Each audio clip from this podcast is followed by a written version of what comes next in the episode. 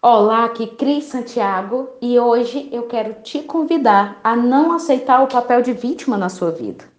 Muitas vezes nós reclamamos demais e agradecemos muito pouco. A gente passa a vida olhando só o buraco do pudim, né? Olhando só aquilo que nos falta, aquilo que ainda não temos. Em vez de você se vitimizar, eu quero te convidar a mudar sua atitude, a mudar sua atitude mental e, consequentemente, os teus comportamentos.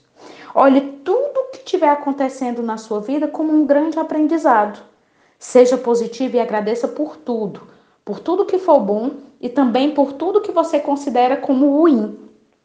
Quando você para de se colocar no papel de vítima, você passa a olhar os problemas como uma grande oportunidade de aprendizado.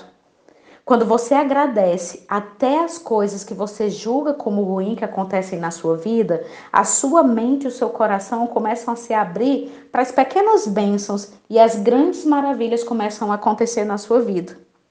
Os milagres da vida, gente, acontecem diariamente, o tempo todo. Mas muitas vezes as dificuldades que nós temos, a nossa rotina, elas nos deixam cegos e muitas vezes insensíveis às coisas boas que acontecem conosco. Então quero te convidar a abrir, abrir sua mente, a despertar para olhar a vida e os pequenos milagres diários que acontecem, a ressignificar, porque o mundo não vai mudar. O que vai mudar é a forma como você percebe o mundo. O que vai mudar é a sua percepção. E quando você muda a sua percepção, tudo muda. Tá bom?